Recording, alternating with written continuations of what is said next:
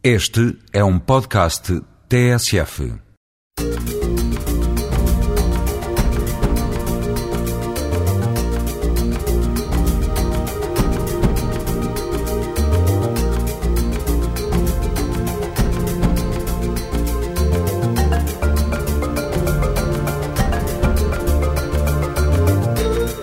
As semanas, a esta hora, há gente como nós. Uma janela aberta para a multiculturalidade e a riqueza social das comunidades a viverem em Portugal. Esta é uma emissão que procura sensibilizar a opinião pública para as questões de integração e acolhimento, histórias de vida, reportagens e informação temática. Esta semana viajamos ao sul do país e conhecemos a Associação Doina, criada pela romena Elizabeth Necker. Elizabeth é um exemplo de vida de servente de pedreiro a contabilista, a ambição e a alegria de viver ajudaram esta romena que, entre tantas coisas que já fez, criou a Associação Doina, a Associação de Imigrantes Romenos e Moldavos do Algarve. De Almancil, de onde trazemos a primeira história, saltamos para Faro. A Biblioteca Municipal tem um projeto de música para as crianças que surge no âmbito do Ano Europeu para o Diálogo Intercultural. Neste programa vamos também conhecer mais um projeto do programa Escolhas. É o projeto Abolina, que partilha com os jovens do bairro da Quinta da Serra, em Lourdes, a internet, a música e a cultura. Vamos ainda desmistificar a osteopatia, uma ciência que lida com o sistema musculoesquelético e cujo objetivo é reequilibrá-lo, melhorando a postura e eliminando dores. Como? Através da manipulação das articulações, colocando-as nas posições mais corretas, usando também a técnica da massagem. É uma medicina tradicional que vai ser explicada por Jody Shacob, um norte-americano que está em Portugal. Está no ar, na TSF, a vida da comunidade imigrante. Este é o Gente Como Nós. Em Almancil, no Algarve, fomos esta semana conhecer uma mulher empreendedora. Elizabeth Necker é uma romena que encontrou em Portugal um novo rumo para a vida. Em 1999, ela licenciou-se em Engenharia Eletrotécnica, mas decidiu emigrar. À chegada a Portugal, deparou-se com as habituais dificuldades. A ambição que trouxe fê-la esquecer o trabalho a que teve de se sujeitar. Era mais trabalho de servente do que de mulher de limpeza, porque fazia massa era o reboque, era, era muita coisa. Era um trabalho pesado para as mulheres, mas ganhava-se bem. Pronto, tinha, tinha isto em favor. E foi assim durante oito meses, depois do qual comecei a trabalhar em limpeza fina nas vivendas de Pinheiros Altos, Quinta do Lago. A humilhação foi, foi bastante, foi. Mas não, sempre olhei à frente e e tornei-me mais forte, porque pior do que aquilo não podia ser. E isto também faz de mim aquilo que eu sou hoje. Nunca tenho medo de olhar atrás de, e de começar de novo. Mas o destino sorriu a esta empreendedora. Trabalhar com números foi algo que Elizabeth sempre gostou. A minha área é mais engenharia. Mas como não, não, obtém, não obtinha as equivalências dos meus estudos eh, então decidi encontrar qualquer coisinha que tivesse a ver com a matemática. Então, mais perto disso, encontrei a contabilidade. Foi uma sorte, mas consegui. A língua nunca foi uma barreira para a romena Elisabetta Necker. Frequentou vários cursos de português e hoje faz trabalhos de tradução. Tirei uh, vários cursos de língua portuguesa e então o meu trabalho inicial foi de, de traduzir documentos, de traduzir uh, várias leis, que era ao nosso favor. E foi, foi assim que encontrei o meu trabalho atual, tentando ajudar uma amiga, uma amiga minha a procurar trabalho. Eu naquela altura era desempregada, porque era logo depois de ter a minha filha, o meu contrato não, não foi renovado. E entrei no desemprego. E então, tive, tendo o tempo livre à vontade para ajudar, fazia, fazia isto muitas vezes. Fui com ela ao escritório onde eu estou a trabalhar em dia de hoje há cinco anos e quem ficou a trabalhar fui eu. Pronto. Foi uma situação assim um pouquinho. Foi a minha sorte, vamos dizer. O ano passado, Elisabetta foi distinguida com um galardão. Recebeu o prémio Imigrante Empreendedor do Ano. Elizabeth gosta de ajudar os outros. Até criou uma associação, a DOINA, Associação de Imigrantes Romenos e Moldavos do Algarve. As madrinhas da associação, como eu com muito gosto estou a dizer, é o Banco de Tempo do Quarteira. São umas senhoras impecáveis que gosto de ajudar e foi com elas também que aprendi que podemos fazer alguma coisa. É, o, o importante é sonhar, que depois o sonho torna-se realidade. E foi no, em 2005, se não me engano, em dezembro, fomos a Lisboa a um congresso de multiculturalidade. E quando voltei para casa, eu vi que as pessoas que estavam comigo gostaram. E tudo que se, tudo que foi falado naquele naquele congresso fazia sentido para eles. E voltei para casa em dezembro, isto foi em, outubro, e em dezembro comecei a tratar já da, da associação. Para esta entidade contribuem pessoas com vontade de ajudar os outros e com vontade de inovar. É certo que a associação ainda não tem espaço físico, mas esse fator não impede que os colaboradores se unam em torno de uma causa. Mariana Meletti técnica de apoio da Associação de Imigrantes Romenos e Moldavos do Algarve, foi o braço direito de Elisabetta. Hoje está orgulhosa pelo trabalho que tem desenvolvido. Elisabeth ligou-me, falou-me sobre, sobre as ideias dela.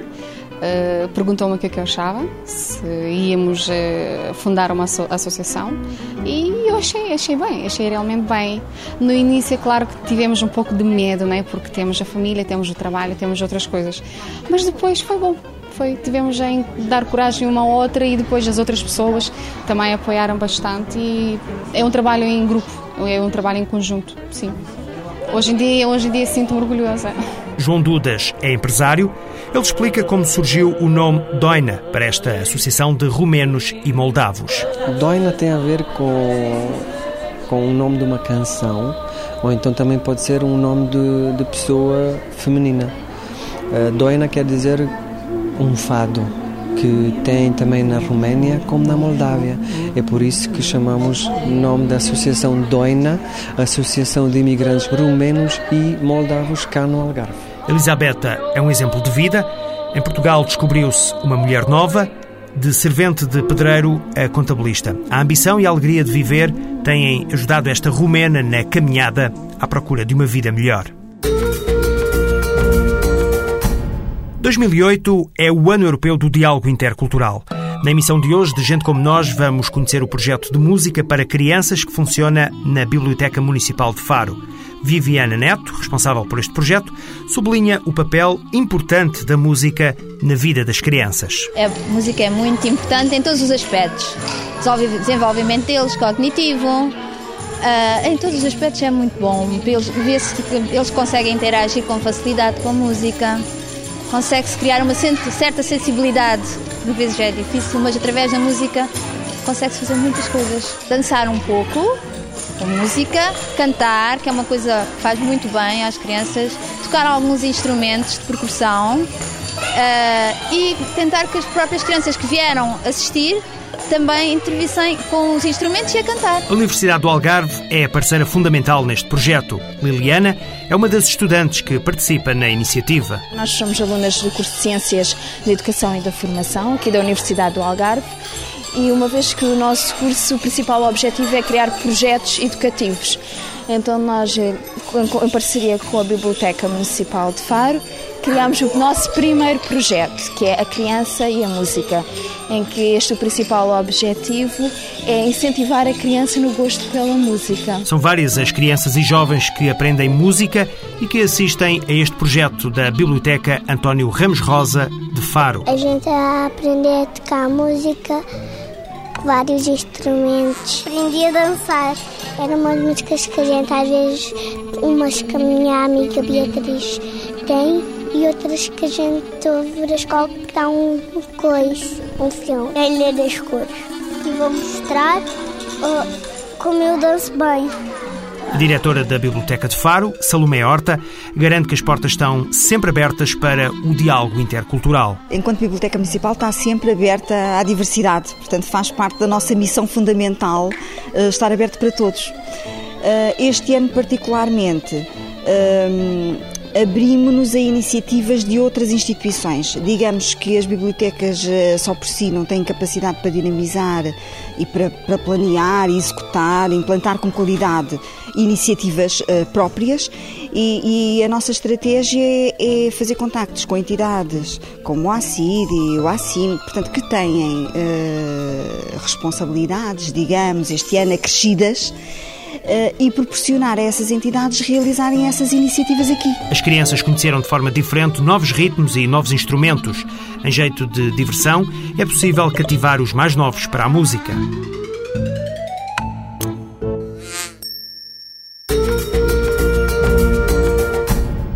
As terapias naturais são adotadas cada vez com mais frequência. São uma alternativa à medicina convencional. Jody Jacob é osteopata. Este norte-americano vai agora desmistificar esta terapia dos ossos. Jody estudou em Londres, numa escola da especialidade.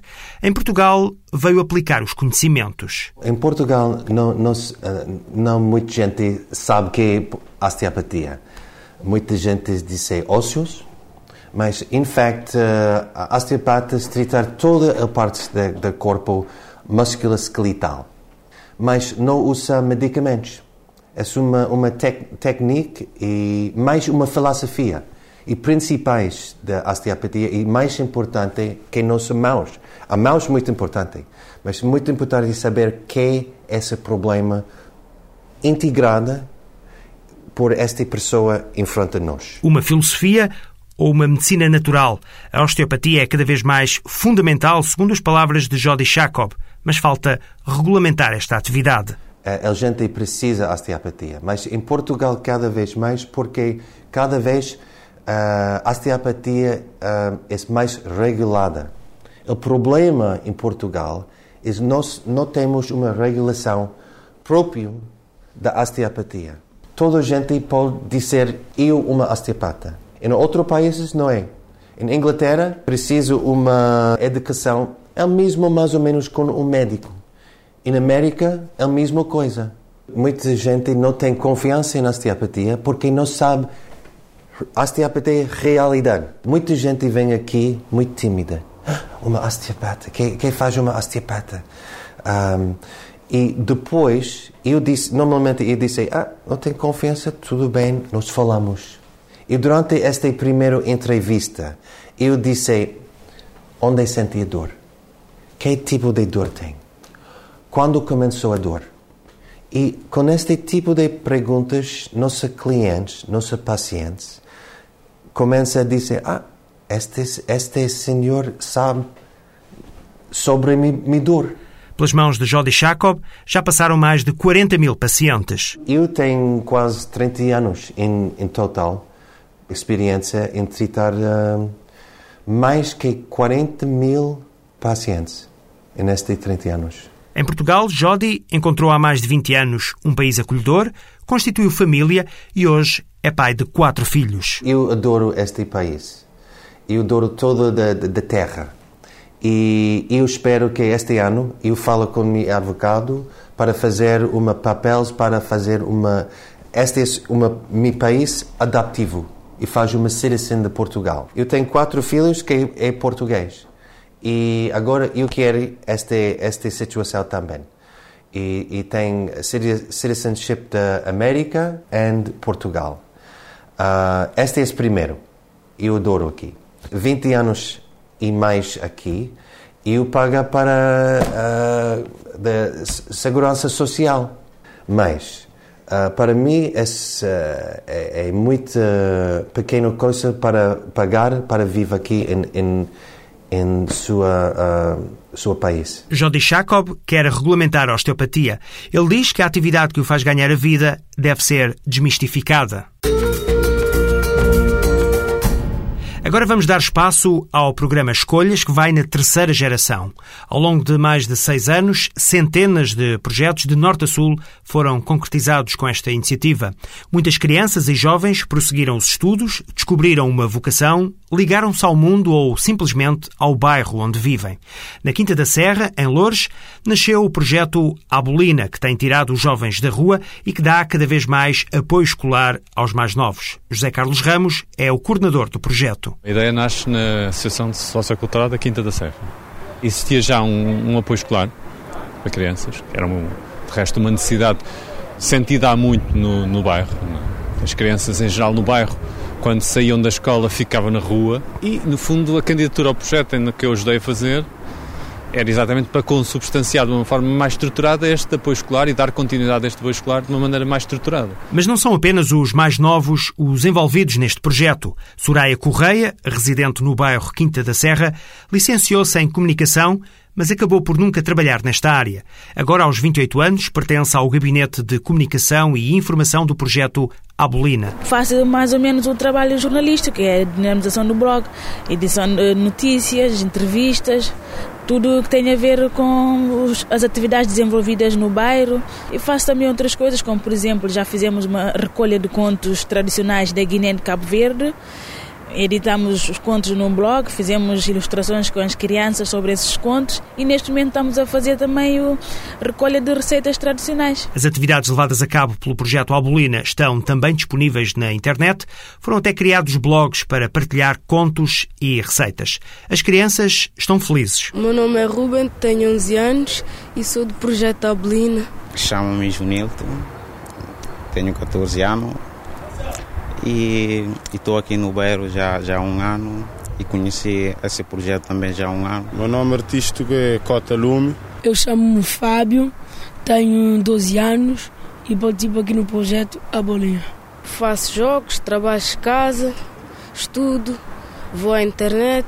Eu nem sabia falar português e comecei primeiramente a treinar aqui, ensinaram-me. Participo de vários, vários trabalhos da escola, estudo e também vou à Sidnet. Convidaram para fazer um CD. A música que eu fiz é Dor com Fome, para gravar no música Novos Bairros, Novos Sons. A meta deste projeto é aumentar o sucesso escolar, diz o coordenador José Carlos Ramos. Os nossos objetivos são os nossos, mas são também os objetivos das famílias e também são os objetivos das escolas, que é procurar que estas crianças tenham um melhor sucesso escolar, tenham um maior sucesso escolar e desta maneira construam melhor o seu futuro, um futuro mais justo.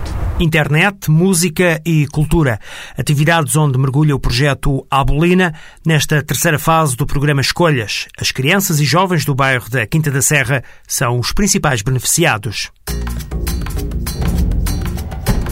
Porque a arte promove a interculturalidade, chamo agora a atenção para uma mostra de cinema de animação que decorre até ao próximo sábado na Lourdinhã.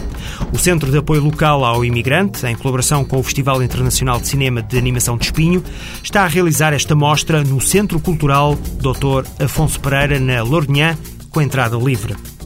Também esta semana, a Escola Secundária de Faf promove, em parceria com o Museu da Imigração e das Comunidades Locais, uma semana inteiramente dedicada ao Ano Europeu do Diálogo Intercultural. Do programa fazem parte diversas atividades, como projeção de filmes, debates, sessões de leitura e música. E agora, ponto final no Gente Como Nós. Todas as semanas, a esta hora, a TSF, em colaboração com o ACIDI, Alto Comissariado para a Imigração e Diálogo Intercultural, abre as portas para as comunidades imigrantes em Portugal. Podem ser enviadas críticas, ideias e sugestões para este programa através do endereço eletrónico gentecomonós.pgm.pt gentecomonós.pgm ou pgm.pt Até para a semana.